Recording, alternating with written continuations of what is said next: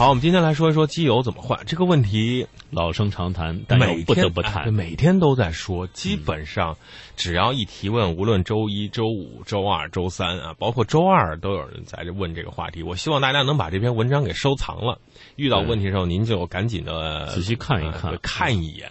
其实并不是一个什么特别难的事儿。有人纠结是五千公里啊、八千公里啊、一万公里啊、一年、两年、三年啊，是半合成的还是合成的？应该用什么？标号的什么牌子的呀？是网上买啊，还是实体店买啊？真的假的呀？嗯，呃，问题很繁杂，但是呢，万变不离其宗，其实就是咱们到底懂不懂？为什么要用这个机油？嗯，机油到底是干什么？对，说说是为什么？因为在我们这个发动机舱里面，它其实是一个缸体，然后是一个活塞。嗯，昨天我们讲了，就是有一些这个。呃，车是烧机油的，嗯，但是烧机油也不是说是都是不好的，但是只要量控制就行了，嗯，但是我们会把这个。呃，理解为呃，钢体和活塞是香蕉皮和香蕉。啊，但这个摩擦，我的摩擦，摩擦我的摩擦，滑板鞋摩擦，你知道你一摩说摩擦，我就接这个话。唱这个是吧？呃，这香蕉皮跟香蕉之间摩擦的时候啊，就需要这个机油，嗯，呃，不然的话，这个香蕉皮就会坏掉，嗯，要么就香蕉皮香蕉就烂掉。所以说，这个润滑之外，它还有一个冷却降温的功能，嗯，就是这个摩擦的时候，它会产生热量，嗯，那你里面燃烧，在里面爆炸，你想想。那是很可怕的事情啊！降低呃润滑降冷却降温，那个机油就起到了这个作用。所以说也是全靠这个机油给咱们发动机的内舱壁把这个热量带出去。嗯，这个是很关键很关键的一点。听众朋友觉得这这你们说的这个这是不是这样的？真的是这样啊？还有呢，这个汽油啊，在这个发动机舱内是。喷射状啊，有一个这个这个喷射状像雾一样的，然后再点火啊，我们的这个点火线圈，然后后面有个高压包，然后通电来点火，就像我们的煤气灶一样，它是在里面燃烧的。它不光是烧，你想想啊，这么大的量，在一个密闭的空间里，势必会发生爆炸，就像一个鞭炮啊，放在你的衣服里面，啪啪作响，那这 啪啪的，这个多么热呀，对不对？全靠这个机油给我们的车内的发动机的气缸啊、缸体的这些热量带出去，呃，同时呢，这个气缸会上下的活呃活塞运动有冲击力，机油还能缓解它，所以机油的意义非常非常重大。同时，嗯，还有一个意义。啊，起到清洁、清洗作用。嗯，呃，还能解决这个密封防漏问题，保持这个金属做的这个发动机啊，能够防锈防蚀。嗯啊，所以说一般这个像德系的能够啊三十万公里，日系二十万公里啊，因为我们昨天也说了。德系的发动机内舱壁啊，有一个拿显微镜看，有一个小的网格，嗯，啊，它就可以保护发动机舱的这个 使用的摩擦寿命。对，我们关于换机油呢，这个有一个对应的，我先说说这个机油不同年度等级所对应的状态啊。这今天有个图，微信公众平台上有个图啊，大家呃，这个推送文章有个图，大家可以看到啊。这个图来自于汽车之家，非常感谢我们的友媒。零 W 对应零下三十五度，五 W 对应零下三十度啊，以此类推，二十 W 对应是零下十五度啊，那么六十对应的是零上二十二啊，这个呃 C S T 啊，这是年度的问题，所以呢，我们可以从这个多少 W 当中选择你所对应的这个环境温度。所以，像我们这个北方啊，北方的话，肯定就要的零 W 是个最安全的。那对于华南地区，我们节目覆盖地，你选个三十 W 也行啊。这这，因为你不可能说我们这零零零下十五度，零下十五度，估计这个我们节目覆盖地的朋友得披着棉被出门了，我 全家衣服翻遍了，没有一件厚棉袄哈。呃，大家把这个图好好看一下啊，因为一会儿也会出问题。说到这个机油的这个使用周期啊，这个一般是五千公里。里，嗯，呃，有的人是做一次，或者说是有的上面写的是一万公里，嗯，但是哪个指标对应哪个指标呢？我们要看具体的车型，嗯，其实如果你是五千公里到了的话啊，虽然只开了两个月要去做保养，如果是六个月到了就呃开了七千公里还是要去做保养，但是。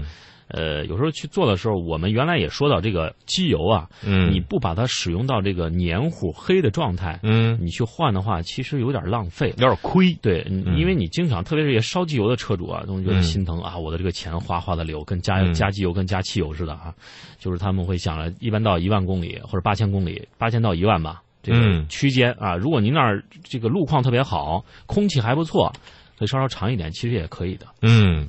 所以呢，在这样的一个情况之下，我们对于换机油的今天的微信图图上有一个有一个这个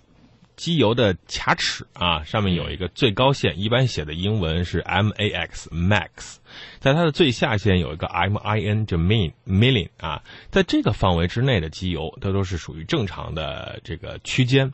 那么，如果我跑了五千公里，但是只开了两个月要去做保养，但是我是六个月到的，虽然只开了七千公里，我还是做做保养。但是各个厂家对于这个保养的时间啊，它是考虑到不同的气候、不同路况、不同的驾驶习惯，他们定出来的是非常非常保守的，就是他把所有的情况都考虑到了，对给你一个中间值啊。嗯无论您是特别会开车，特别不会开车，或者是道路特别平整，或者是道路特别崎岖，或者是气候非常宜人，或者是气候非常恶劣，都在这个中间值，这是很很保守的一种做法。保守啊，就两个字儿，保守。对，嗯但是实际情况并不是按照这样的计算方法。我们今天分享的是按照它的发动机实际运转时间或者是安全运转寿命来进行计算。所以我们打个比方，嗯比如说这个发动机，呃，这个在里面，我们原车停着不走，没有公里数，但是它发动机还是依然是运转的。